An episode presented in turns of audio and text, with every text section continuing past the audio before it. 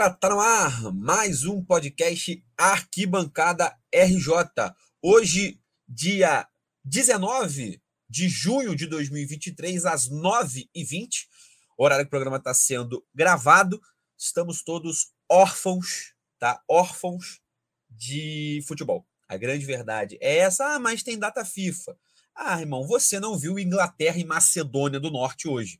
Você não viu Irlanda e Gibraltar não tente me enganar. No máximo, no máximo você viu a Liga das Nações, tá? Com Portugal, com Portugal não, com Espanha sendo campeã lá contra a Holanda num jogo bem marromeno. A Itália lá você viu também, tá? Então, no máximo, você viu a Liga das Nações aí e não tente me enganar. Dito isso, quando a gente falou que era para o Brasileirão parar para as datas FIFA, a gente imaginou, a gente não imaginou que iríamos ser obrigados a ver o ramonismo na seleção brasileira. Dito isso, estou aqui hoje, somente eu e ele. Fala, Cabral, tudo bom? Fala, João. Fala, ouvintes do Arquibancada. Pô, cara, triste, né? Como tu disse, não tente nos enganar, que você não viu hoje Ucrânia e Malta, com certeza não. Você não viu Finlândia e San Marino também, 6 a 0 hoje. Você não viu esses jogos, é como tu disse. Malemar os pênaltis de Espanha e Croácia, olhe lá. E o Itália e Holanda ali, a, a, a Itália vencendo a Holanda e tá mais do que bom. Quem é de verdade assistiu o Sport Vila Nova ontem, né? Wagner 9. Show de Wagner mais uma vez. Exatamente. Exatamente. Dito isso, dito isso, a gente ainda é um podcast de futebol carioca. Então, mesmo sem jogo, vamos dar uma passada rápida aqui, né, no, no que foi mais ou menos a semana de cada um, né, do que vem sendo aí mais ou menos. É, primeiro começando pelo inferno astral tricolor, tá? É, Fluminense, assim, né? Se não vive uma crise, se a torcida não quer chamar de crise, ou se quer também, não sei qual é o posicionamento da massa tricolor nesse momento, é, pelo menos um banhozinho de sal grosso, acho que pode estar tá tendo, né? Mesmo assim, só para garantir. Então, Fluminense vem nessa é, espiral de, de merda de derrotas, de eliminação para o rival, de vaga de Libertadores sendo colocada ameaçada quando já se parecia classificado com o pé nas costas. E aí é, é, polêmica no meio disso tudo, né? Parecia que não ia afetar muito o ambiente, mas polêmica com o zagueiro envolvido em esquema de aposta. Ah, não foi no Fluminense. Não foi, mas foi há três meses antes dele chegar no Fluminense. É... Agora, por exemplo, o, o, Fluminense envolvido em mais uma polêmica com a possível contratação do atacante Clayson, né, envolvido, apesar de absolvido é, é, no, no, processo lá, enquanto ele ainda jogava pelo Cuiabá, é, é, é acusado de agressão uma mulher, né, uma garota de programa, que ele teoricamente, é, enfim, supostamente teria agredido após a realização do, do programa e o não pagamento por ele, né, é, Clayson. Enfim, é, ainda teve agorinha, saindo a notícia, né, do cerca de meia hora atrás, do Manuel, que está provisoriamente suspenso por conta de ter caído no antidoping da Comembol. O que falar de Fluminense nesse momento, né? Cara, é como tu falou, né? Eu acho que tu resumiu bem quando tu trouxe é, o inferno astral do momento é o do, do Fluminense, né, cara? É, tem que dar uma olhada aí que o Fluminense deve tá, ter pego um Mercúrio retrógrado aí agora, tá? É, deve estar tá influenciando em tudo, tudo que toma de decisão, tudo que acontece no Fluminense está sendo influenciado por isso. É, no meio da semana é o time que, dos cariocas, né, que pega o adversário mais difícil nesse retorno, inclusive, né? Tem o jogo contra o Galo na quarta-feira. É, cara, é, é, o que a gente tava falando, né? A gente tá é, triste pela data FIFA. Tenho certeza que o torcedor tricolor tá pensando, putz, podia demorar mais um pouquinho para acabar. Pelo menos não tem jogo, né? Tá tranquilo. Recupera a galera machucada. Recupera, exatamente. Então, assim, é, outro ponto, né? Aí você, você traz. Não dá para tirar da frente, né? O, o caso do Clayson, Clayson, Clayson. Mas de toda forma não é o atleta que o jogador, que o Fluminense precisa. Ainda tem isso, né? né? Assim, pô, não dá, não dá. Claro, se estiver ouvindo isso, cara, desculpa, não dá, né? E o que saiu hoje na, na torcida do Grêmio lá, que eles estão. É, o Grêmio quer se livrar do Lucas Silva, né? Que também era um possível alvo do Diniz ali, que quis Diogo Barbosa, quis Thiago Santos, e o Lucas Silva seria mais uma, uma terceira possibilidade. Então, assim, é um momento ruim do Fluminense dentro, fora de campo, nos bastidores. Acho que o que uma torcida tricolor mais quer neste momento é mais um tempinho aí de respiro, como tu falou, para voltar aos os, os, jogadores que estão lesionados e mais um tempinho aí sem jogo, de repente, que dá uma respirada, né? É, teve. A gente teve até protesto na, na porta do, do CT, né? Inclusive, é, foi tema de uma discussão, não tão tá calorada, mas uma discussão minha e do Guilherme, que é tricolor, né? É, participante aqui do, do nosso podcast, é, falando. Ele criticou, na verdade, uma fala do Biratã Leal na, na ESPN. Né? O Biratã estava criticando a, a ação da torcida e o Guilherme criticou a crítica. e eu critiquei a crítica da, sobre da a crítica. crítica. Exatamente, do Guilherme. É, basicamente, para o Guilherme, por exemplo, acho que para torcedores mais emocionados, não teve muita. Muito, ah, não foi nada demais, foi só uma conversa. Eu falei: se me param na porta do meu trabalho, enfio o dedo na minha cara, dão três tapas no meu carro, eu não vou falar que, que não aconteceu nada demais no meu dia. Exatamente. né? por, mais, por mais que os caras ganhem muito, ah, beleza, realmente, não bateram no cara. Né, mas deram três tapão, falaram: ah, isso aqui não é pra sair, não, hein, filha da puta. Se me chamou de filha da puta, eu vou ficar meio coagido. Mas tirando isso. Tirando isso, tá tudo suave. Tá tudo não é, é, eu ia dizer, não é um dia normal no meu trabalho aqui, não. Exatamente. Ah. Aqui não. É, não, é assim que eu costumo, não é assim que eu costumo ser cobrado é. no meu trabalho, não. É. Mas, né, pode, né, para alguns, pode ser, pode ser normal. Enfim, é, o Fluminense acho que tem, tem ainda ferramentas para se livrar disso. Eu acho que uma vitória contra o Galo, apesar de não ser em casa, né? Vai ser em volta redonda o jogo, né? Maracanã está passando ali pela troca é, do seu gramado e o Fluminense vai ser, vai ser afetado, né? Geralmente essa troca já é programada e o Fluminense vai ser afetado porque joga em casa essa semana. O Flamengo acaba não sendo afetado porque quando voltar o gramado já vai ter sido trocado. Mas o Fluminense joga em volta redonda contra o Atlético Mineiro. E ainda no próximo, no próximo episódio a gente também vai comentar o jogo do final de semana, que é Fluminense e Bahia. É, esse Acho que também vai ser em volta redonda, se não me falha a, a memória, porque ainda o Fluminense ainda vai ter, né? Dia 24 ainda não vai ter solucionado a questão do, do Maracanã. Esse eu não, não, não, não tenho certeza se ele está marcado para volta redonda ou se ele está marcado. Ele está marcado para Maracanã, a princípio aqui. Estou vendo a tabela, abri a tabela aqui agora, ele está marcado para Maracanã. Então pode ser que, enfim, até lá a situação se resolva, mas esse contra o Galo, com certeza, no Raulino de Oliveira, 9 e meia, quarta-feira, no sábado, pode ser que tudo já esteja organizado lá no, no estádio Mário Filho. Mas é isso. E aí, depois, episódio que vem, a gente comenta a Libertadores, que é assim, na outra semana, jogo decisivo Fluminense e Esporte em Cristal. Beleza? Passando para falar de Vasco da Gama. Vasco da Gama com semana movimentada nos bastidores e na busca de reforços. Falou-se de Balbuena, no Vasco, zagueiro que está de saída do, do Corinthians, e falou-se bastante, esse inclusive com proposta é, por conta do Vasco da Gama, de Manuel Lanzini, né? Ex-meio-campista do Fluminense, estava no West Ham na, na Premier League, e também o zagueiro Lianco, ex-São Paulo, também ex-Premier League, né? Ex não, né? Ele lá tá na Premier League, né? Tá não, desculpa, né? O time dele não tá mais, né? Ele continua no mesmo time, mas o time que foi rebaixado, o Southampton, acabou caindo para a segunda divisão, mas ex-Premier League de qualquer jeito é, o Vasco busca um pacotão. É, observando o passado desses jogadores e, enfim, o que, que, você acha desse possível pacotão de reforços aí para a segunda, então, segunda semana, ou segundo semestre do Vasco? É, eu, eu, queria pegar o gancho e dizer que o inferno astral vem para o Vasco também a partir do momento em que se sonha com o Lianco, que, ok, já se viu um, um, um atleta razoável em alguns momentos, e acho que seria uma, uma boa contratação para o Vasco. Mas hoje a notícia que se acorda é com a negociação com o Maicon, God of Zaga do Santos. Então, assim, né? Hoje até estava conversando com, com o torcedor vascaíno e ele disse: Cara, fui dormir pensando que o Vasco ia trazer o Lianco e acordo com a notícia de que a negociação está rolando com o Maicon, zagueiro do Santos.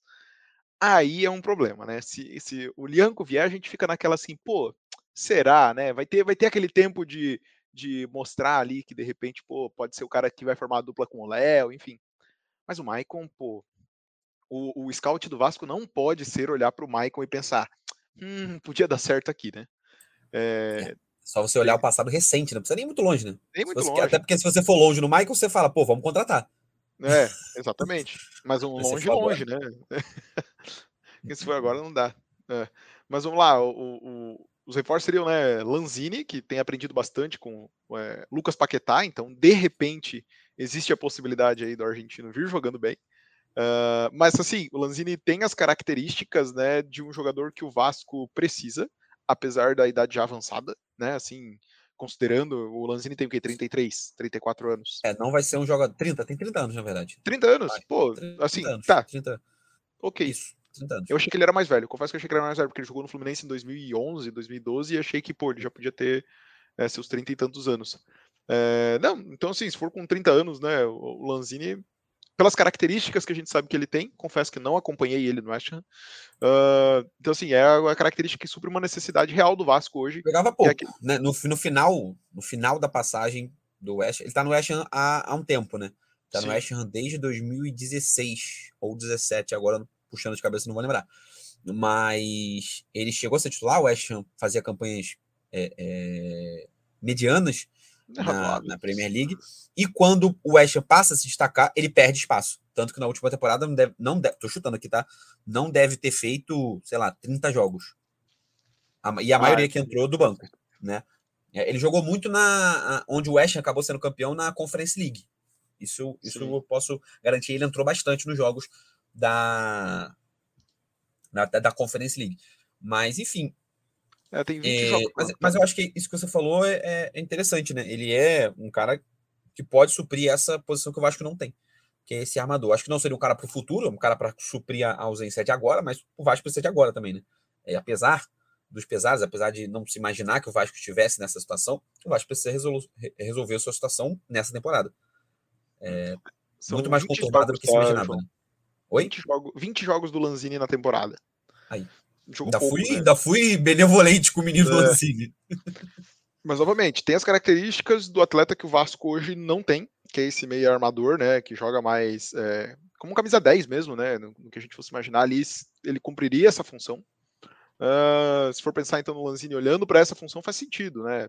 Claro, entender como ele vem, fisicamente, enfim. Uh, mas faria, faria bastante sentido. É, com relação a, né, aí a gente passa pelo Maicon, pô, por favor, né? Eu torceria para o Vasco contratar o Maicon? Claro que sim, como um rival. Mas né, não, não, não dá. O Lianco pode ser uma aposta, tá? E aí caberia, acho que caberia como uma aposta. Eu digo aposta porque faz tempo que a gente não vê o Lianco jogar também. Jogou é. pouco também com, no, no Southampton. No foi mal. Né? Nessa temporada foi mal. Mas aí tudo bem que ele. Quer dizer, tudo bem não, né? É, acho que o, o Lianco tem um salvo-conduto maior porque o Southampton estava uma bagunça a temporada toda, né? Foi rebaixado com muitas rodadas de antecedência no campeonato inglês. E a outra contratação, né, além do, daí do Maicon, Lianco ali, era o volante Fernando, do Sevilha. Esse então, também assim, tinha sido. É, esse, é, essa, essa ventilação do, do Fernando é um jogador que vem para suprir né, também a saída do Andrei. Ah, e eu já e, acho uma boa. E aí eu acho, não, exatamente. Eu acho uma excelente contratação. É um cara que chega para dar um, um, um, nível de qualidade e experiência para o time do Vasco muito grande. Eu acho que ele chega né, junto para dividir com, com o Léo, até pela, pela característica dele dividir ali como, como uma liderança do time do Vasco, nesse time do Vasco hoje. E faria muito sentido, né? Uma contratação como, como a dele ali. É, até achava que este Fernando do Sevilha era o Fernando daquele caso lá do. Não, da... não. É, não, não. Depois descobri que não era. Depois, no, no, na época da Europa League ali, que fui ver, pô, será que não é ele? Não é. Então, se você tá ouvindo e tá achando aí que o Fernando Volante é aquele Fernando Volante do, do caso. É o do... Fernando, filha de uma puta! É, largou é o segurança dele preso na Rússia. Você vai falar um português legal aqui, né? É, obrigado. Aproveitar que eu sou o carioca da, daqui, o único nesse representante desse podcast nesse momento. falar o carioquês aqui para o nosso público entender melhor. é, se você acha que não é esse Fernando, tá? É o Fernando, gente boa. Ao que tudo indica, né? Não bota minha mão no fogo também. Mas é, a princípio, até aqui, é o Fernando Gente Boa, beleza? É, então, assim, Fernando e Lanzini é, me parecem duas excelentes contratações para o time do Vasco. Sim, ah, tenham, porém, que muitas pessoas seriam boas contratações para o Vasco? Sim, isso é uma verdade também. Mas... Também muito por conta da situação do Vasco. Exatamente. Mas Fernando e Lanzini chegariam para encaixar nesse time com uma luva, não só em, em técnica, mas também em experiência para dar uma, uma, resgatada aí no, no ânimo, no, no, no, crescimento técnico da equipe do Vasco também. Espero que não venha. acho que é isso. Tá? Espero é. que não venha. É, vamos ver. Vamos ver como torcedor. Se é, o Vasco cair. Você, torcedor Vasco, está ouvindo a gente? É, é isso. Você sabe que você torceria pro Flamengo cair e eu torço pro Vasco cair. Então tá tudo certo, irmão. Aqui a gente joga na honestidade. Então não tem, ah, vamos ficar, ah, pô, estão falando mal do Vasco, irmão. Relaxa. A gente faz análise aqui, papapá, um pouquinho, beleza, beleza, mas depois o sentimento é. não pode parar. Pô, o seu de amor e o meu de ódio. Então tá tudo certo. o que a gente falou? Lanzini cabe? Cabe. Fernando cabe? Cabe. Bons jogadores. Quero que venha? Não. Não. Mas. É Acabou. A análise tá aí. É isso. É opinião parcial e imparcial. Exatamente. No mesmo pacote. Agora falando de Vasco, de Vasco, falando de Vasco, a gente acabou de falar, né, o Jota? É, falar de Botafogo. É, nesse momento, o Botafogo até, tá? Vou dizer aqui que nesse momento, sem grandes notícias, porque vive uma boa fase, né? Líder do Campeonato Brasileiro, líder da Sul-Americana, e não tem muita coisa para se falar de Botafogo. Não tem problema nos bastidores, igual o Fluminense. Não tem contratações mirabolantes porque o elenco encaixou, então John Textor tá vendo uma oportunidade de dar uma economizada, eu tenho certeza, porque ele já investiu mais do que estava planejado na primeira temporada.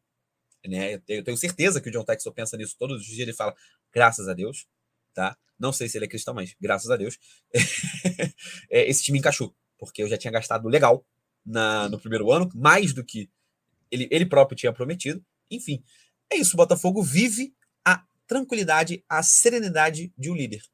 É, é, é isso, como tu disse, né? O, o, John Textor já tinha ali liberado os dados para o Nubank aumentar um pouquinho o limite dele, né? Que teve que acontecer aí por conta de algumas contratações extras no ano passado, que agora não está precisando fazer. Teve aí durante esse período, sem jogos, a possibilidade de perder o Luiz Castro. Quão grande seria, né? Quão, quão deficitário seria aí para o Botafogo hoje perder o Luiz Castro? Cara, muito, ponto. Né? Porque qualquer time que esteja ajeitado é uma merda perder seu treinador. É, é, é um fato. Porém, não acho que o time do Botafogo, caso perdesse numa situação hipotética que aparentemente não deverá acontecer, não será como os outros times que buscariam um Anderson Moreira, né, de repente um Geninho, alguma coisa assim para cobrir ali o elenco. Não, acho que com, com o olhar que o Botafogo hoje tem em seu time de scout, né, o próprio John Textor, enfim, olharia para um, um, treinador que viesse substituir à altura o Luiz Castro, apesar de ter, né, depois todo um tempo de adaptação, mas não, não, não vejo como seria assim uma catástrofe, apesar de que, obviamente, que sentiria por conta de ser uma mudança. Mas a princípio segue normal, né? Segue Luiz Castro no Rio de Janeiro, nada de, de diferente disso. Bom, vamos ver como é que caminha. Eu queria que saísse, tá? Até acho que se vier aí, de repente um árabe mais bem Fazendo aí o gancho com o que a gente acabou de falar de Vasco, serve para Botafogo. É, exatamente, exatamente, tá. É, pelo que eu tinha lido aí, a confirmar aí fontes, né, quatro vezes o salário que ele ganha no Botafogo. É, se hoje alguém chega aí quatro vezes o meu salário, eu com certeza daria uma balançada para se fosse para fazer a mesma coisa que faço no time atual, né? Então, fica aí no ar, Luiz Castro, se você estiver ouvindo, normal você ter balançado com essa proposta aí, se ela for real mesmo, tá bom? eu rejeitaria, porque sou professor e quatro vezes o salário do professor ainda é um salário baixo. Então eu continuaria no meu emprego pela estabilidade. Multiplicar por quatro, uma coisa que é muito pouca, não fica o salário tão grande. Então você mantém, tá ligado? Você é, continua. É, pela estabilidade, pelo, pelo carinho que você tem já no seu lugar.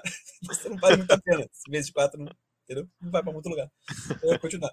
Mas o que eu ia falando, é, acho que é isso. Acho que a maior, maior notícia, o maior perigo é esse essa esse aproximação do Al né, que se despediu lá do Rudi Garcia, técnico que era o técnico né, da, última, da última temporada, o Al acabou perdendo todos os títulos né, que disputou lá na, no Sauditão, lá na Arábia Saudita, e se reforçou no time. Tem Cristiano Ronaldo, obviamente, vai jogar para ser campeão é, o tempo todo. Por mais que né, a, a Europa esteja né, de, olho, de olho grande no Campeonato Saudita. Né?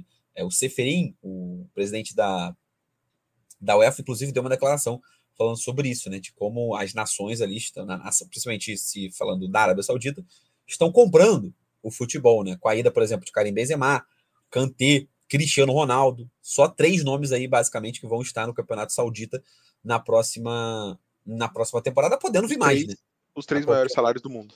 Os três maiores salários do mundo. os três maiores salários do mundo. É, a, a qualquer momento aí a gente pode ter é, brotando mais alguém, né? no Campeonato Rodinei. Vai é. saber. E já tem Romarinho. Importante lembrar também isso. Anderson é Thalissa Romarinho. Que isso? É uma liga que já tem o Romarinho. Importante, importante lembrar também. Então, né, pode ser aí que contrate outras, outras esferas do campeonato.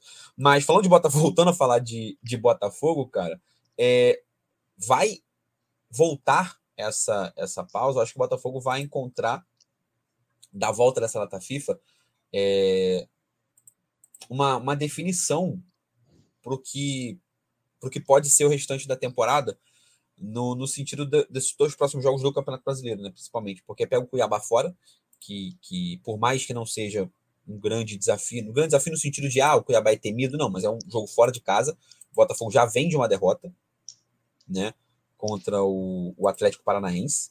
Então, ter mais um jogo fora de casa é uma sequência é, é perigosa para o Botafogo, né? Vem de uma derrota, derrota, desculpa, não, perdão, ele já venceu o Fortaleza nesse meio caminho, ele já vem de uma derrota jogando fora de casa, tá? Só para ficar explicado dentro do contexto, né? Fora de casa ele perdeu, depois jogou em casa, ganhou, mas aí, né, de fora de jogos fora de casa ele perdeu o último contra o Atlético Paranaense, agora enfrenta o, o Cuiabá fora de casa, depois o Palmeiras fora de casa de novo, e aí sim, né? Ainda mais chegando numa situação atual do Botafogo líder, enfrentando o Palmeiras fora de casa. A torcida do Palmeiras vai vir, ó, rufando, né? Acho que tem tudo, independente do resultado contra o, o, o Cuiabá, acredito que vai ser o jogo de primeiro contra segundo.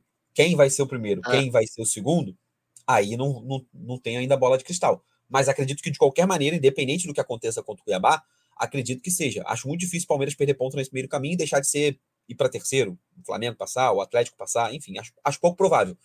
Né? Esperamos que, vai... que, sim. Esperamos que sim. Mas acho que o provável é, no máximo, o Botafogo perder essa, essa liderança para o próprio Palmeiras. Mas vai ser um jogaço, acho que vai ser um jogaço é. que há muito tempo a torcida do Botafogo não está acostumada. Acho que é o último grande jogo que a torcida do Botafogo viu assim do Botafogo foi o Botafogo e Cruzeiro no Campeonato Brasileiro de 2014 aquele jogo lá no Mineirão, o Botafogo acabou perdendo por 2 a 0 2 a 0 se não me engano, para o Cruzeiro Botafogo do Sidorf. Ainda que o Botafogo chegou a né, almejar brigar pelo título, acabou perdendo, depois o Cruzeiro né, é, esmirilhou geral na porrada, mas acabou sendo campeão, mas o Botafogo chegou a brigar em um determinado momento. Então acho que desde lá o torcedor botafoguense não, não tem o gostinho de uma decisão nacional assim, né? Óbvio que, dependente de quem ganhar Palmeiras e Botafogo, nem vai ser campeão brasileiro. Mas você sabe que né, tem duelos que tem essa áurea nos pontos corridos. Né? Tem vários duelos ao longo. Ponto, os pontos corridos têm várias finaisinhas, né? Então, acho que Palmeiras e Botafogo vai ser um desses jogos para a torcida do Botafogo, né? De ter esse gostinho de, porra, estamos fazendo um jogo grande, transmissão nacional, né? O jogo vai ser o jogo da Globo. A Globo mudou a sua tabela para ter esse jogo às 4 horas da tarde, é, é, com transmissão provavelmente, se não nacional, sei lá, vai excluir Rio Grande do Sul porque vai estar passando Grêmio, vai excluir Minas porque vai estar passando Cruzeiro, alguma coisa assim. Mas no resto do Brasil todo, passando Botafogo e Palmeiras, isso é muito grande. E aí bate numa coisa que a gente tem, que a gente vem falando aqui bastante, né? Que é o ânimo, que é a moral, que é o entusiasmo do torcedor botafoguense. É, de não estar acostumado a isso, mas de estar muito feliz e estar tá nessa serenidade, nessa tranquilidade de passar a data FIFA e ser o time um dos mais calmos, ou um, dois, com outros também calmos nesse período, né? de, ah, beleza, vai ter data FIFA, vão ficar 10 dias treinando, ajustando a casa, quando voltar, espera-se que volte, né, que realmente dê continuidade nesse bom trabalho de Campeonato Brasileiro até aqui. Acho que é isso, Botafogo é, tá com a casa pra... ajeitada. É, só para fechar, e, e, aí vem, vem a sequência ali de. Não diria assim que, ah, nossa, a sequência mais difícil já vista do mundo, mas é uma sequência de quatro jogos do Campeonato Brasileiro para se provar, né, para tirar aquela, aquele estigma de, ah, o, Flamengo só está dois pontos do líder Palmeiras. É, mas é, é olhar para agora para jogos contra Cuiabá fora, né? Nunca subestime um time de verde que tenha Daverson no ataque. Uh, depois vem o jogo contra o Palmeiras, como tu colocou. Em seguida, clássico contra o Vasco e um jogo contra o Grêmio fora de casa. Então, assim, é uma sequência de quatro jogos bastante. do Cuiabá talvez seja o mais tranquilo desses, pelo time, né? Pela expressão do Cuiabá. É, pode ser torcedor do Cuiabá, você está entendendo onde eu quero chegar, né? Não estou dizendo que o Cuiabá é um time pequeno e fraco, não é, não é isso. É, mas, assim, é uma sequência boa aí para o Botafogo se provar, ou não também, que é o que eu espero, mas, assim, para tirar esse estigma, né, de, de, ah, o time só está lá agora no começo do campeonato, e fazer aí bons pontos para se firmar ali em cima. E quem sabe, né, lutar pelo título até o final do campeonato. É isso. É... Cerrou o Botafogo, então. Vamos encerrar essa parte de futebol do Rio de Janeiro com o Flamengo. Flamengo, vamos falar de masculino e de feminino, tá? É, programa passado a gente falou que Botafogo e Fluminense subiram para a Série A do Campeonato Brasileiro no ano que vem. Esse ano o Flamengo está nas quartas de final do Campeonato Brasileiro Feminino e olha, rapaz, que momento, né? O Flamengo ladeira abaixo no final do, do Campeonato Brasileiro da primeira fase, assim, é, vinha brigando até terceiro ponto pela liderança em um determinado momento, até sofrer uma derrota assim bem fora do, do padrão para mim, é, é, que, que, que, vejo né, alguns jogos das, das meninas para o Internacional. E aí, desde a, desde a da derrota para o Inter, não, calma, tô confundindo, o Inter venceu. Foi a derrota pro Cruzeiro, foi o Cruzeiro, dentro de casa. Viajei, troquei as bolas aqui, Inter venceu, foi isso. Foi a derrota pro Cruzeiro. Desde a derrota pro Cruzeiro, onde o Flamengo é melhor do que o time do Cruzeiro, assim, a casa virou, o jogo virou, não sei quem tem, o que aconteceu. É, o Flamengo parou de brigar pela liderança, pegou outras derrotas, tomou, perdeu para o Palmeiras dentro de casa, é, tomou a goleada para o Corinthians 4 a 0 assim, sem ver a cor da bola. E agora foi derrotado para o Santos de novo, jogando é, em casa, jogando em volta redonda com torcida, tá? Óbvio, numa casa cheia, não, é um, não era um público ainda de futebol masculino, infelizmente, mas jogando muito mal. Eu não sei se você viu, foi o jogo, inclusive, da, da Globo, né? A Globo, como não teve Sim. rodada no futebol masculino, é, é, passou. Não sei se você viu esse, esse jogo, mas atuação muito ruim do Flamengo, muito ruim, com muita dificuldade de criar. E o Santos com muita tranquilidade de chegar o tempo todo, o tempo todo na cara do gol. É, eu, não, eu não assisti o jogo todo, eu acabei vendo o final do jogo só, tá? Eu vi o terceiro gol do Santos na saída, né? Infelizmente, da Bárbara. Da Bárbara. Bem, da Bárbara. É, acabou. Que eu deixo claro aqui que eu odeio desde antes de chegar no Flamengo. Fraquíssimo, mas sempre foi titular da seleção, assim, eu não é. entendi absolutamente nada tá? Por onde passa, joga mal. Por onde passa, ela sai do clube logo depois, tá? A chincalhela foi assim no Havaí Kinderman lá. Foi quando saiu do Havaí Kinderman. É aquilo, uma coisa. Deu, graças a Deus. Nosso grande filósofo Casimiro da modernidade, ele sempre fala, tá? Quando o seu time, que é ruim, né? por muito tempo eu não passo isso no Flamengo, tá? Admito que no Flamengo faz tempo que, a gente não, que essa situação não acontece. Mas sempre que time vai contratar um jogador que você não conhece, faz o seguinte: vê a reação da torcida rival. Vai lá, dá uma olhada. Pega o Instagram, vai no, no Twitter, dá uma olhada, vê o que a rapaziada tá comentando, tá? Os torcedores do Havaí, feminino, galera do Havaí Kinderman, todo mundo dando graças a Deus, vai embora, sai daqui. Aí você fala, não, se a galera tá falando isso aqui, o cara não vai, não vai jogar bem. Não vai jogar bem. Isso serve pro masculino, pro feminino, pra qualquer esporte, irmão. Pra qualquer um.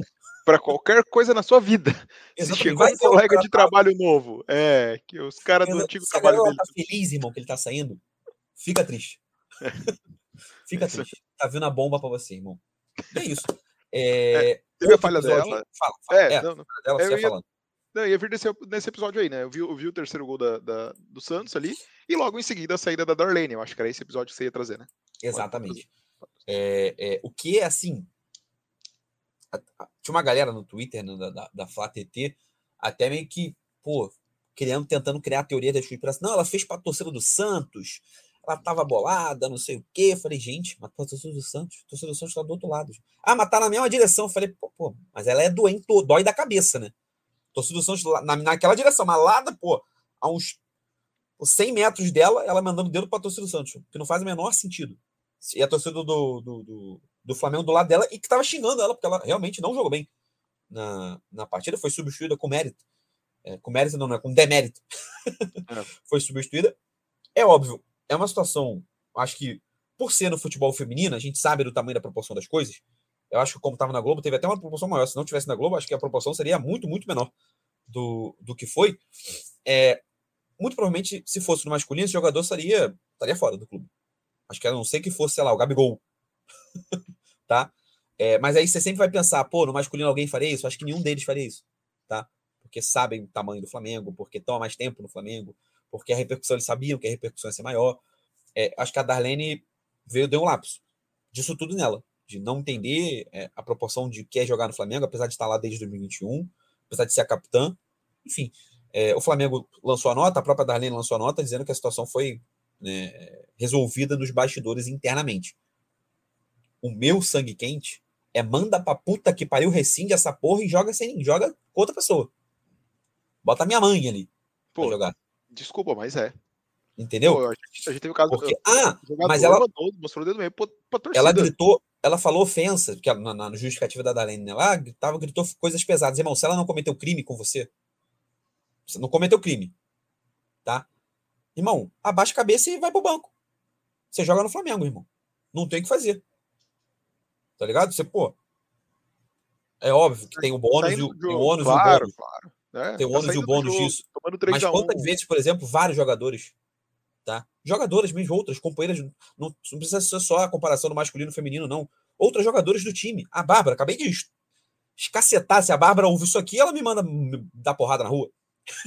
Ela te mostra o dedo meio na saída. Exatamente. Bárbara, nada contra você, pessoa. Tá? Sento com você, tomo uma cerveja, a gente faz um churrasco, bate um papo de futebol maravilhoso. Te convido para esse podcast. Nada. Porra, pessoa Bárbara, porra, nem sei se é maravilhosa ou não, mas, porra, a gente pode se conhecer aí, porra, para ser amiga, amigaço. Você vai ser integrante do arquibancada, tá? A crítica é contra a jogadora. E a Darlene, quando te mandam tomar no cu no campo, quando te mandam pra puta que eu pariu, não estão mandando a pessoa da Arlene. Estão mandando a jogadora da Arlene. Que é uma entidade fora do seu corpo. Entende? Então, acho que faltou um pouco disso. Né? Enfim, é um caldeirão de muitas coisas, né? Tipo, poucas coisas na vida por causa de um fator só, né? É, mas acho que a solução. A solução não, mas acho que. É, enfim. Deveria ter, ter uma punição e que essa punição ficasse pública, né? Para a torcida saber o que aconteceu com a Darlene. Ou se qualquer uma pode chegar aqui e mandar o dedo no meio para a torcida e sair tranquilando. E achar que, porra, porque é capitã, porque, enfim, porque é boa, é, pode passar batido. Hum. Soltou a nota, tá tudo certo. É isso, né? Como diria Mano Brown, depois que. Depois que inventaram pedido de desculpa. É. o resto seguiu o baile. É... E do masculino, falando agora de, de, do Flamengo masculino, é também uma, uma semana que por há muito tempo o flamenguista sonhava, desejava, almejava, que era uma semana sem maiores problemas, né? Maior aí, o maior problema do Flamengo nesse momento foi Marinho, né?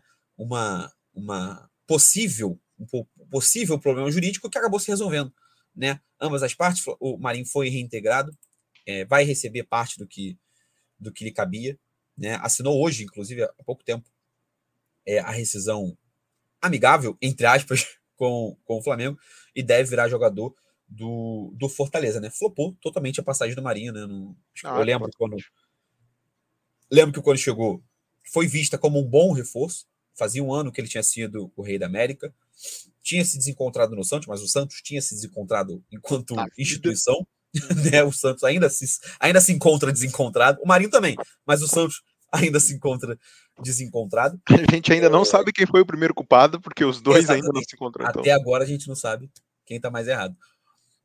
Mas flopou, né? É, flopou. O pai dele realizou o sonho de ver o filho jogando pelo Flamengo, mas a Fez gente não realizou de ver o Marinho jogar pelo Flamengo.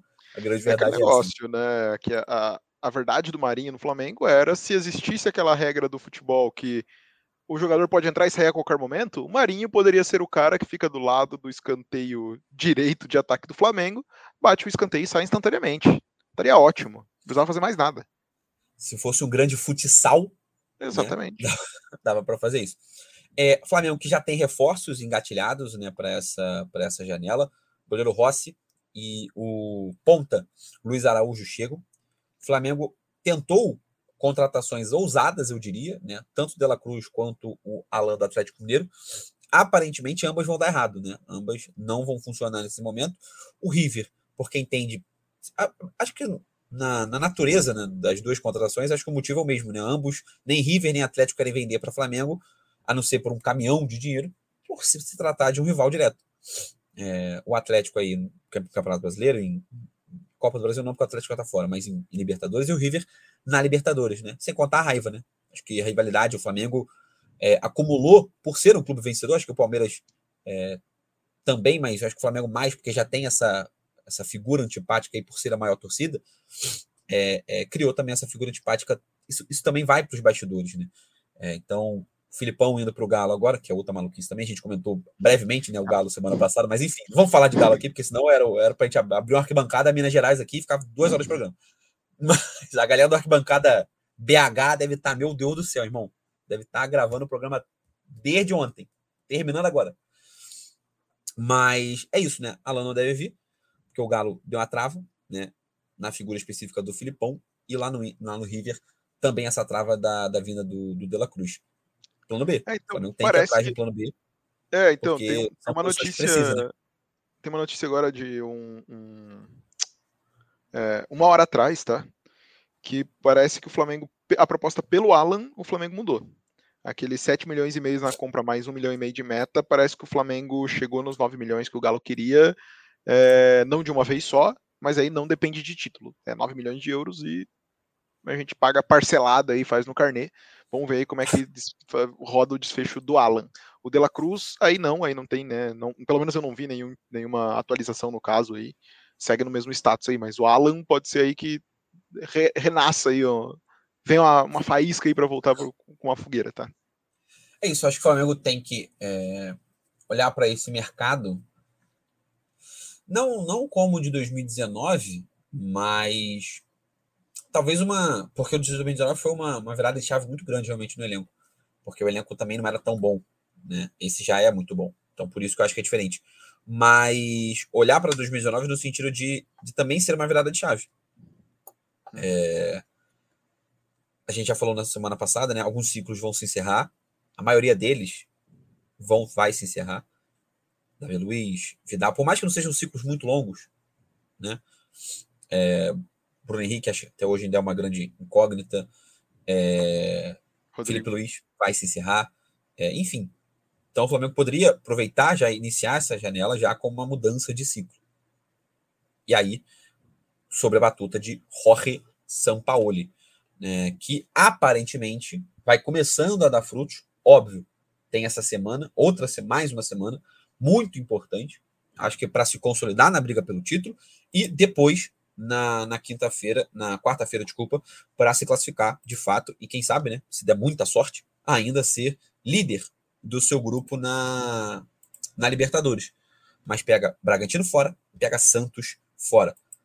Os duelos são os mais difíceis do mundo? Não, de novo, não. Mas o jogo fora de casa sempre é muito mais difícil, né? Se, é. fosse, se fosse essa mesma tabela Flamengo jogando em casa, aí, pô, aí tava tranquilaço. Aí realmente seria uma tabela bem tranquila para voltar do, da pós-paralisação e bem chuchu, beleza mas acho que o Flamengo tem isso, né? Tem que, eh, que ajustar uh, alguns ajustes finos para, quem sabe, embalar. A gente vem sempre falando isso. Tá numa situação, tá numa pegada parecida com o que aconteceu ano passado com o time do Dorival Júnior. Só que aquele capítulo a gente já conhece. Esse de agora a gente está conhecendo ele dia após dia. E essa, essa volta, João, é, desses dois jogos aí são bem importantes porque Bragantino e Santos fora, né? Como tu disse, são jogos fora, são jogos fora. Não são os mais difíceis do mundo, podem não ser, né? Mas o Flamengo precisa ter uma sequência boa, continuar essa sequência boa que vem tendo, porque depois pega o jogo da Libertadores contra o Alcas e o Fortaleza em casa. Depois disso, pega uma sequência com Atlético pela Copa do Brasil, Palmeiras pelo Brasileiro, Atlético de novo pela Copa do Brasil e faz um Fla-Flu no Brasileirão. Então, assim, é uma sequência para ganhar confiança. Jesus depois, proteja. É, quatro jogos seguidos aí no mês de julho. 5 de julho contra o Atlético, 8 contra o Palmeiras, 12 contra o Atlético e 16 contra o Fluminense. São quatro jogos aí que é, o Flamengo precisa chegar bem, porque com certeza serão jogos ali que vão definir a, a temporada do Flamengo, a sequência da temporada do Flamengo. E, rapaz, que sequência, hein? Que é. pauleira, paulada tá de paulada, rapaz, Pra machucar. Mas tomara que não machuque, tomara que machuque os outros. Os não outros, exato. é isso aí. Agora, a gente encerrando aí o, o Flamengo. Vamos falar de seleção, que inclusive é a capa deste episódio. É, o jogo Brasil e Guiné, Brasil 4, Guiné 1. Eu queria ressaltar que a mensagem do jogo, inclusive, foi postada no Instagram do Arquibancada RJ, que é o slogan da CBF para o jogo. Com racismo, não tem jogo. E teve, né? Racismo e jogo. Acho que esse é o primeiro ponto. A gente tem que começar por aí. É, é óbvio, no programa de hoje, especificamente, uma pena a Paulinha não tá aqui, é, mas não é porque dois homens brancos estão falando desse programa que a gente não vai falar desse, desse problema, que é um problema nosso também, muito mais nosso, tá? Do que, do que dela. É, cara, enfim, né? A CBF, não vou nem dizer que perdeu, porque eu nem sei se eles queriam isso de fato, tá? Eu nem sei se eles levam a sério o slogan. Nem sei, não. Eles não levam a sério o slogan que eles criaram. É, mas seria uma baita oportunidade para mostrar, irmão, com racismo não tem jogo mesmo. Não tem, a gente não entra em campo e acabou. Tipo assim, sai, acabou. Sim. Valeu, abraço, marca. Ah, mas vai, não vai ter o jogo? Beleza, nem que remarcasse pro dia seguinte. Tá Cara, nem que, ah, amanhã a gente joga. A gente faz, resolve o problema aqui do, do, do, do assessor do Vinícius Júnior, resolve o problema dele aqui. Depois que resolveu, ah, beleza, amanhã o cara já tá preso, a polícia já tá investigando, sei lá o que tá fazendo. Ah, beleza, agora a gente pode jogar, vamos jogar. Por que isso? Cara, é, assim, é um absurdo, assim. É, é, eu acho que tu foi certeiro, João, no que tu trouxe de. Eu acho que a CBF não leva a sério o que ela coloca. Ela coloca por ser, tipo assim. O, o Vini, quando acontece alguns, alguns dos casos que aconteceu com ele, ele fala pro presidente da La Liga, né? Pro presidente, aliás, da, da Federação Espanhola, da La Liga, acho que é da Federação Espanhola, que ele fala: Eu não quero que tu faça uma hashtag. Tua hashtag não me comove. É o da La Liga, o presidente da La Liga. Da La Liga né? O Javier Tebas, é. É, isso mesmo. Ele fala: ah, tua hashtag não me comove mais. E aí me parece que foi o caminho que a CBF tomou. Criou uma hashtag, nossa, com racismo não tem jogo, vídeo e artistas falando. E na hora que acontece o racismo antes de um jogo da seleção, com ampla divulgação, com a CBF manteve o jogo com a maior naturalidade. Cara, a gente poderia estar aqui só falando dos erros dela dentro de campo, né? De estar lá com o Ramon Menezes como treinador da seleção, enfim. Mas não, é, mas assim, a gente precisa, como tu, tu trouxe, né? É, é um absurdo, absurdo. Com racismo não tem jogo. Teve racismo e teve jogo. Como se não tivesse havido nada. É isso. É, e, e aí outro ponto que é, que é importante a gente destacar, que a gente vai já é, fazendo a transição do fora de jogo para jogo, é, eu não sei onde você assistiu a, a, a transmissão. Eu vi o jogo metade pelo Sport TV, metade pela Globo, porque eu mudei de lugar. Estava vendo num, num bar, uhum. e aí no uhum. meio do jogo, no intervalo, fui para outro bar. num bar tava no Sport TV, no outro bar na Globo. Então por isso que eu vi metade em, em, cada, em cada emissora, mas é, não, não, não me assusta. Nada, zero. Mas é, na transmissão do Sport TV, um dos comentaristas, não vou lembrar agora qual era o outro, mas a narração era do Milton Leite, e um dos comentaristas era era o PC Vasconcelos, né? É... Comentarista, jornalista, negro, beleza? Na Globo é... era o Roger Flores, e também não vou lembrar quem estava na, na transmissão. Não sei se era o Júnior, agora não, vou, não, não lembro se era o Júnior, não vou lembrar. Agora, com a narração do, do Luiz Roberto. É, a diferença de tratamento à seleção da Guiné é, ah, é notória, né? É, na Globo, por exemplo, era aquele mesmo jargão de joga na velocidade, força física, é, é uma seleção que vai se impor na força. É, cara, seleção de Guiné acertou mais de 90% do seu espaço, durante, mais de 80% do seu espaço durante o jogo. Trocou quase 400 passes contra a seleção brasileira. A gente está pegando a seleção da Guiné contra a seleção do Brasil e trocou quase 400 passes contra uma seleção muito mais forte, tá? Com índice de aproveitamento, se não o ideal, né? O ideal era na casa dos 90, que, né? Mas muito próximo do ideal. É óbvio, tem menos talento que a seleção brasileira tem, mas cara, até quando o jornalista, cara, tá? O cara é pago para isso, a profissão dele, é, ele vai ficar comentando jogos em base em arquétipos racistas, de novo. Por que, que eu tô falando dessa, dessa, dessa mensagem? porque é exatamente o, tudo contrário do que o jogo foi criado para isso. O jogo foi criado contra uma seleção africana, com o Brasil jogando de preto, com slogan, com o Vinícius Júnior sendo camisa 10. Eu acho que com méritos esportivos também calhou, né? De ele tá jogando muita bola e realmente a 10 poderia vir para ele em qualquer momento. É... E assim, em, todo o ambiente ao redor, não tá nem aí. Não tá nem aí. Tipo assim, tá pouco se fudendo para. Teve racismo, teve jogo. É, os comentaristas vão se basear. É, e eu não tô falando nem que seja de maldade, só maldade, não, tá? É, é simplesmente descaso. Ele não tá nem aí para como a seleção da Guiné joga. Porque é uma seleção é africana, é, pequena. É o, tô cagando, o padrão de ser falado, no caso. Né? O padrão de ser falado ali é o mais fácil de eu dizer. É, eles vão se impor na força física, na velocidade. Que... E a gente sabe que amanhã vai ser a mesma coisa com o Senegal. A mesma coisa, cara. A mesma coisa, mesmo. Aí vai falar que o Sadio Mané é um respiro de talento dentro da. Entendeu? E aí isso vai se reproduzindo a mesma coisa, a mesma ideia. Como se a gente não pudesse ver um jogo muito bem jogado de seleções africanas. Tá ligado? E isso vai vai cansando a gente que, que tenta passar essa mensagem de cara, não, racismo realmente não é legal. Olha só, pô, vamos prestar atenção nisso aqui. Vamos pô, dar mais espaço, vamos olhar para o futebol de outra maneira. cara, isso vai, vai minando. Foi assim, eu fui vendo o jogo na, na Globo, na, no Sport TV, eu admito que não, não senti isso, essa vibe não. Mas na Globo, o tempo, o tempo inteiro, o tempo inteiro, todos os, todos os comentários, principalmente do Roger, esse me chamaram mais atenção. Talvez porque eu tenho um ranço já pessoal com o Roger, talvez.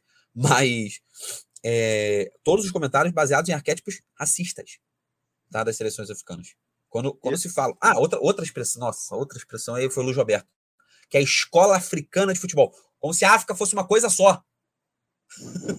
Como se não existisse uma puta diferença entre o norte da África, entre a parte central da África, entre o sul da África, tá? Como se fosse um bagulho completamente diferente. São culturas completamente diferentes. Assim, sabe o que é completamente? É mais diferente do que a gente da Argentina, por exemplo.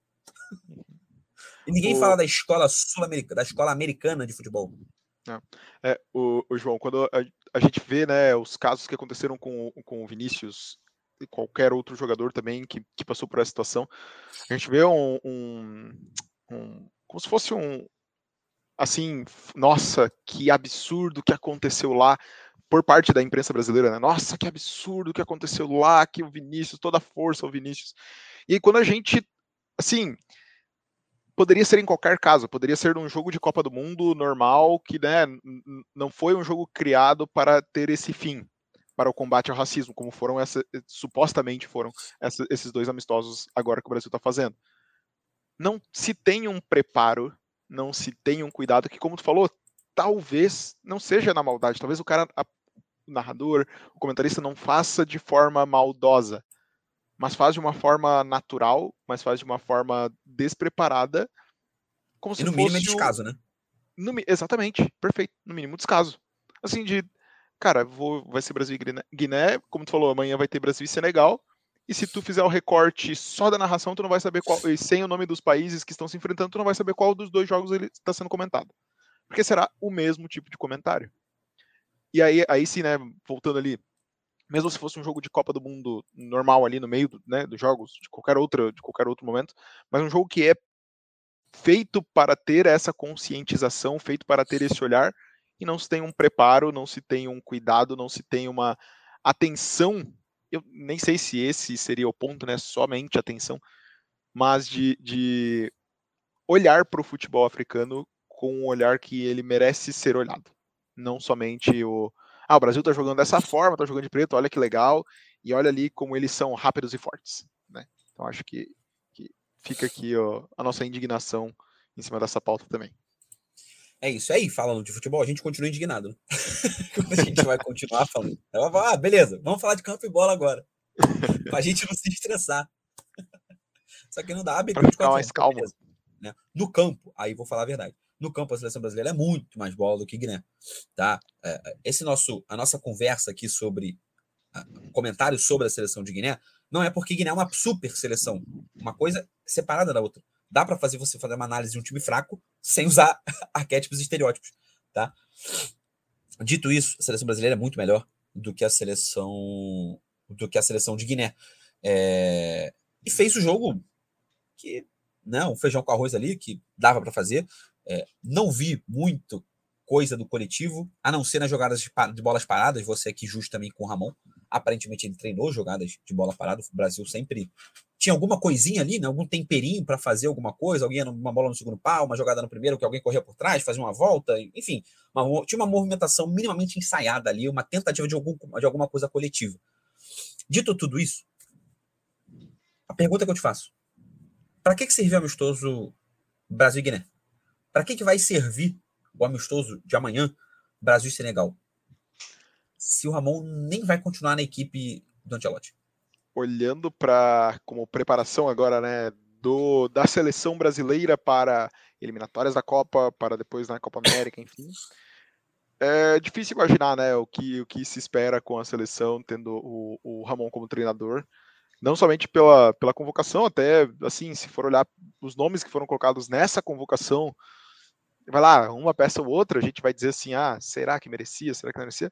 Mas é um padrão de jogo que não existirá, né? Então, por mais que a gente, ah, vamos esperar até 2024, vamos assim, empurrando até 2024, é um ano de trabalho que não vai servir para nada, né? Treinamento, amistosos, que simplesmente assim, ah, podia ser, Ô, João, escala aí para nós 23 da tua cabeça e vamos pro jogo e vamos ver o que, que vai dar.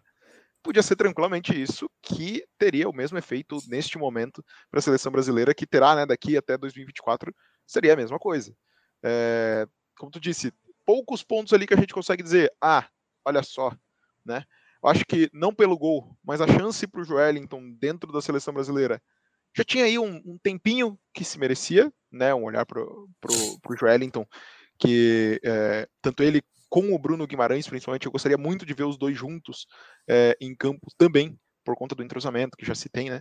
É, vindo do Newcastle.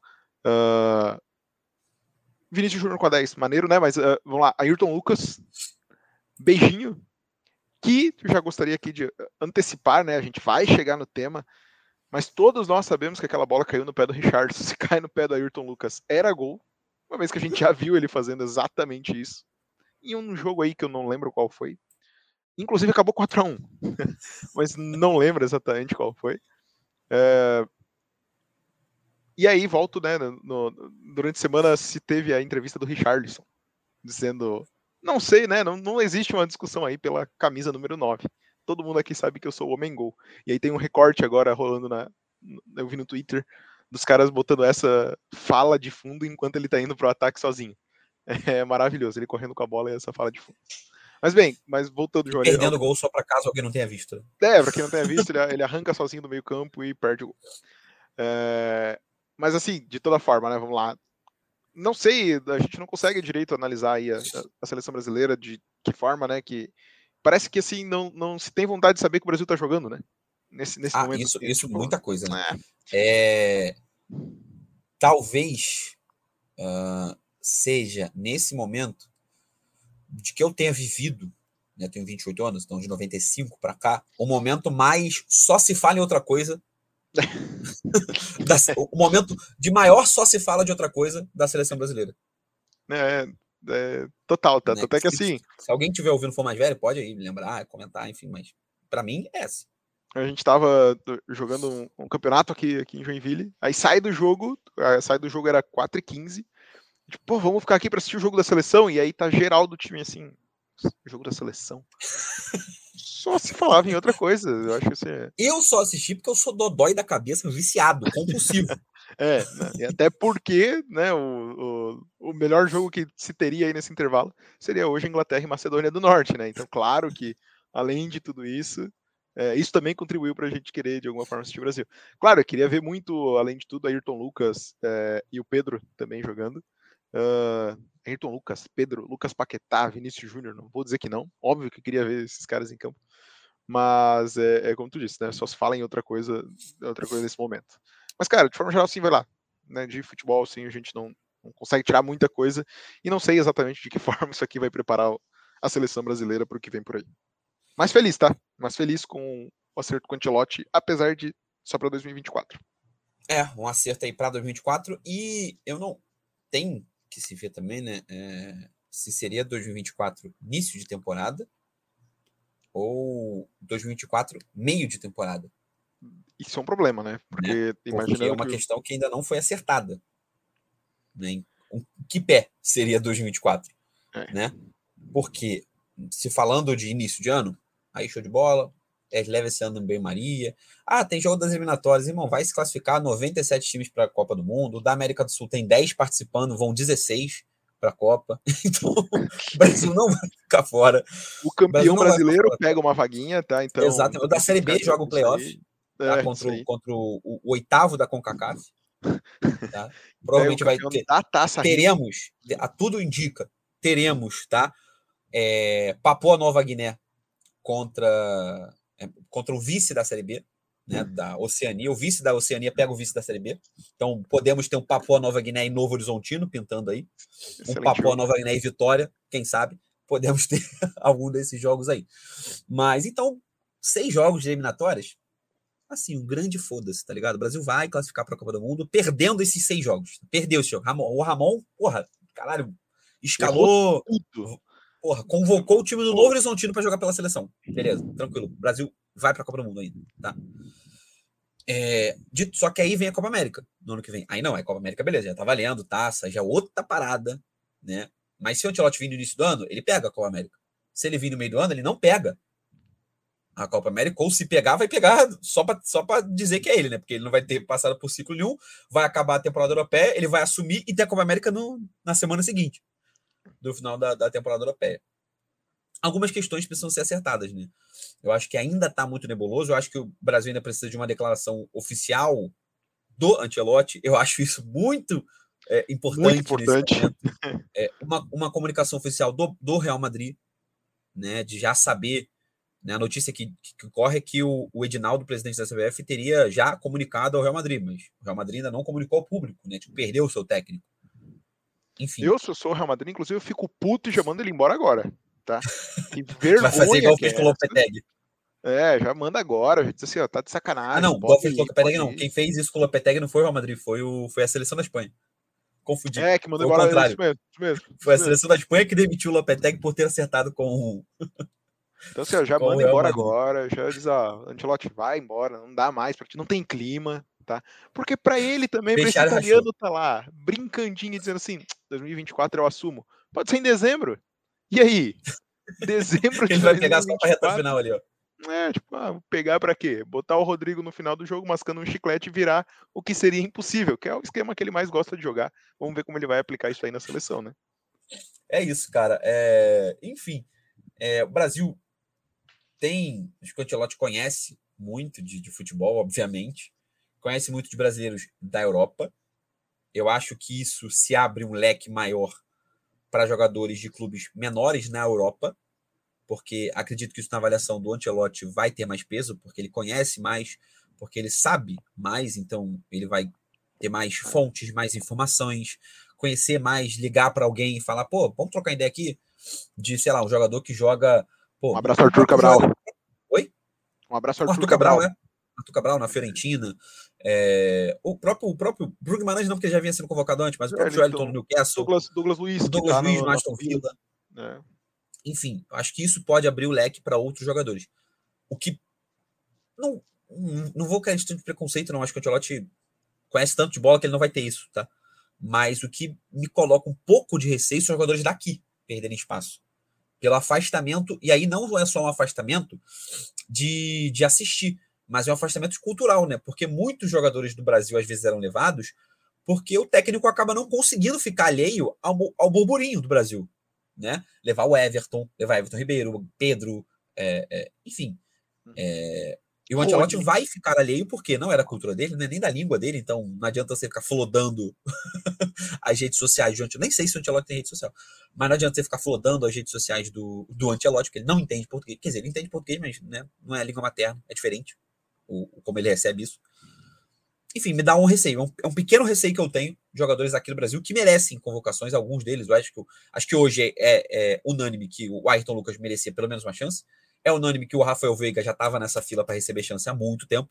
Acho que é unânime que o Everton ainda é o goleiro da seleção. Pode ser, não pode ser o titular, beleza, mas é no mínimo o terceiro. Enfim. E tem uma é, galera aí, nova que, frente, chega, né? Uma galera, é, eu acho que assim, é, talvez até, João, esses que já estão mais, entre aspas, que podem estar até chegar do Antelote mais consolidados, naturalmente estarão com, a, com o Antelote vendo, né? Como tu disse, Rafael Veiga, é, próprio Ayrton Lucas, talvez, né? Tomara queira aí que eh, o Pedro continue é, fazendo por onde. Mas assim, imaginando pessoas, é, atletas que estão chegando num ponto que começam a dizer, ih, olha só, será que? Né, que é o caso do, do, dos dois goleiros, Lucas Perry e do Bento. Então, assim, são, são atletas que daqui a pouco começam a pintar que merecem uma chance, e, e esses atletas aí sim é, é, têm essa preocupação. E a gente estava falando aqui antes, né, antes de começar a gravar, que a gente espera 2024, obviamente, o Neto abrir o programas da bola, o programa Donos da Bola, xingando o Ancelotti por não ter levado Rony, Yuri Alberto e Gabigol para a seleção brasileira após gols no Campeonato Paulista e do Gabigol controlaria. Então é isso aí que a gente está aguardando em 2024. O que ele ganhou? O que ele ganhou? o Porque jogar era... no Real Madrid é muito fácil. E aí o Rony, que saiu lá de Santo Antônio de Posse fazer gol aqui, ele não vê. É isso, é isso, é isso que a gente espera. Viralizar um vídeo do Neto xingando o Antelote, dizendo que ele é clubista. de não ter levado um jogador aleatório do Corinthians. Tá? E, o, e, o, Neto não, mas o Antelote é clubista de não ter levado jogador o Renato, mas o Neto... Renato Augusto é Deus nesse meio campo. É, 46 anos de Renato Augusto. Pra gente fechar, é, acho eu que o melhor caminho, um caminho, sei lá, menos feio, seria a CBF chegar Antelote. É, manda algum auxiliar, manda alguém, manda, sei lá, teu primo, alguém que seja tua mãe, alguém é que você confia. Quem é teu Domenech? Manda Quem é teu Domenech? Quem é teu Arteta? Se você quiser alguém que seja vitorioso, né? o Domenech não ganhou muita coisa, o Arteta pelo menos tem uma Copa da, Copa da, da Inglaterra lá para comemorar. É, manda alguém de confiança, algum auxiliar, alguma coisa, para a gente ter alguma continuidade de trabalho nesse processo. Porque, cara, me assusta imaginar uma conversa entre Ramon Menezes e Antelote para saber. O Antelote chega. Tá bom, galera. Me passa aí o que, que tá acontecendo nesse último ano aí para eu chegar inteirado nas, no uhum. esquema tático, como é que tá funcionando a seleção aí. E aí, seu Ramon Menezes a fazer isso. De novo, já falei, já usei esse argumento aqui. Nada contra o Ramon Menezes quanto pessoa deve ser um ser humano muito legal, porque para até estar tá dando as oportunidades que ele está tendo, deve Pô, ser um ser humano. Deve ser uma pessoa gente legal. Boníssima. Muito, porque, né? Você não dá oportunidade dessa, né? É, e aí, só para deixar claro a oportunidade dele, tá? É histórico de Ramon Menezes como técnico. A SEV, você conhece a SEV? Então, o primeiro time que ele foi técnico, ninguém conhece. Tá? O time de Goiás. O ASEV é o Associação Esportiva Evangélica. Este... Primeiro clube dele. Beleza. Até o primeiro clube, começando a carreira. Tranquilo? Tem um time grande Depois ele vai pro... que eu conheço. Depois ele vai pro Guarani de Minas Gerais. Joinville, esse você conhece. Aí, é o maior, maior clube na carreira de, de, Ramon Menezes até aqui. Ninguém tem dúvida que foi o grande Jack Joinville Sport Clube. Depois vai pro Anápolis, tá? Depois para Tombense. Aí vai vir auxiliar no Vasco da Gama, né? Ele é auxiliar de Vanderlei Luxemburgo e Abel Braga no Vasco da Gama, até assumir como técnico, tá? Fica incríveis 17 jogos à frente do, do Vasco da Gama. Depois passa oito jogos no CRB e já é demitido. Depois passa 16 jogos no Vitória e já é demitido. E do nada brota na seleção sub-20. Do nada. Que isso? Por que caralhas contrataram Ramon Menezes para a seleção sub-20? E a gente viu a seleção sub-20 jogar. Triste, medonho, pavoroso. tá? Vou e aí alguém pensou, foi se? E se ele foi interino da principal. Da... Meu irmão, quem pensou nessa ideia era pra ser aquele meme do cara que era jogado pela janela. Aquele eu meme da reunião. Tem o um cara sim, da reunião, cada um dá ideia. Alguém dá ideia, pô, e Ramon Menezes? Era pra alguém jogar esse cara pela Eu não julgo o maluco que deu a ideia, porque às vezes tu tá ali no, no é, brainstorming, brainstorming e tu falou Ramon Menezes. O pior para mim é o cara que tá na outra ponta da mesa e fala: "E tá aí. Ramon Menezes". É isso. É isso. Pra mim, esse, esse é o, esse é o maior filho da puta de todos. Eu queria saber quem é. É isso, cara. É, é assim, que know-how, que experiência, que qualquer coisa. Assim, nem. Porque, ah, porra, mas é igual o Diniz, tipo, porra, Caguei na cabeça do Diniz agora, tá? Vocês vão entender a comparação. Pô, é igual o Diniz, não ganhou nada. Igual o Diniz, beleza. O Diniz, o Diniz agora tem um campeonato estadual. Mas, porra, pelo menos tem algum atalho. Você vê ele, porra, um futebol bonito, uma toqueira, um negócio, caralho. O Ramon não ganhou nada, pô, foi injustiçado. Não, é nada, é pobre. O futebol é pobre, nada, nada, nada, nada. nada. Não, mas pelo menos tá. ele jogava. Não. Ele não. tem um bom, porra, início de campeonato brasileiro com o Vasco. E só. no ano que o Vasco caiu. No ano que Pô. o Vasco caiu. Beleza, que aí quando foi culpa dele, ele foi demitido bem, bem no início. Né? Mas, cara, assim, e no ano que ele, ele, foi demitido porque o Vasco já tava indo mal, né? Esse bom início já não era, já não era um bom início. Ele, foi, ele largou o Vasco na zona de rebaixamento. Também é importante destacar isso aqui. Longe de mim comparar, passou pela minha cabeça que é o mesmo caso agora. Longe de mim, tá? Jamais pensaria isso que agora o Barbieri. Tá aí, ei! Putz, João. Barbieri na seleção sub-20 daqui a dois anos. Cara, eu não duvido. Eu Só não, não vê que não quer. Só não vê que eu não, não quer. Duvido, não duvido, eu não duvido. Talvez pro Barbieri em estágio de carreira não seja não seja legal. Mas também, né? Vai que. Vai que, sei lá, sei lá, sabe, sei lá, como ele vai sair do Vasco da Gama, né? qual imagem ele vai sair. Às vezes ele, porra, vou tentar um recomeço aqui na sub-20 e tal. Enfim, né? Pega uma seleção olímpica. Caralho, ainda tem isso. Ramon pode brotar na seleção olímpica ainda do cara, nada. Cara. Meter uma Olimpíada no meio do caminho, né? Porque fazer vai, isso. Tá. E vai né? É assim, Se a gente for pegar aí as últimas, vai. né? Eram técnicos da seleção sub-20. É ano que vem já, né? Ano que vem, Olimpíadas. Entendeu? Então, vai. porra, Vai que se brota um Ramon. Meu Deus do céu, porra, tô vendo buraco muito mais embaixo da seleção brasileira. É, rapaz, porra, aceta, hein? Volta, volta Flamengo. olha, olha, Flamengo, olha aí o que tu tá fazendo a gente pensar. Caralho. Porra, tá me fazendo ficar preocupado com o futuro da seleção brasileira. E eram só quatro minutinhos. Cadê meu pão e circo? Caralho, é... Caralho. Meu cadê... circo, nesse caso, né? Cadê meu circo? Só? Cadê meu circo? Meu Deus do céu. Enfim. Cabral, dá o seu tchau pra rapaziada aí. Rapaziada, valeu. Obrigado a todo mundo que ouviu esse episódio mais freestyle, né? Veio mais o que, o que tinha aí, o que ocorreu durante a semana. Semana que vem estamos de volta com o Brasileirão. O Flamengo com certeza passará o líder Palmeiras e estaremos falando aqui sobre isso na semana que vem. O episódio de hoje foi aquele, aquela refeição de final de mês. Você abre a geladeira, um pouquinho de linguiça, tem um arrozinho que já foi feito ontem, tem o feijão de ontem também. Aí você vê, porra, tem três ovos ali, que, porra, já estão meio capenga, você ainda tem que comprar ovo. Aí tu joga tudo na panela, mexe a porra toda, joga uns temperinhos mágicos e fala, Brau, é isso. E acabou. Ketchup, Foi. acabou. ketchup, que resolve tudo, fica um gosto de ketchup, então foda-se que você colocou ali. não importa nada do que você colocou, vai ficar gosto de ketchup. Então tá tudo certo. É isso. Foi o episódio de hoje, episódio 105 do Arquibancada RJ. Galera, muito obrigado, Cabral, você. Muito obrigado você, ouvinte, que chegou até aqui. Lembro vocês seguir a gente no Instagram, arroba Arquibancada RJ, contando todos os dias de futebol carioca. Valeu, rapaziada. Semana que vem estamos aqui de novo. Estamos de volta para aí sim falar de Campeonato Brasileiro, para aí sim falar da prévia de Libertadores e Copa Sul-Americana com Botafogo, Flamengo e Fluminense. Beleza, galera? Valeu, um abraço, até a próxima e tchau.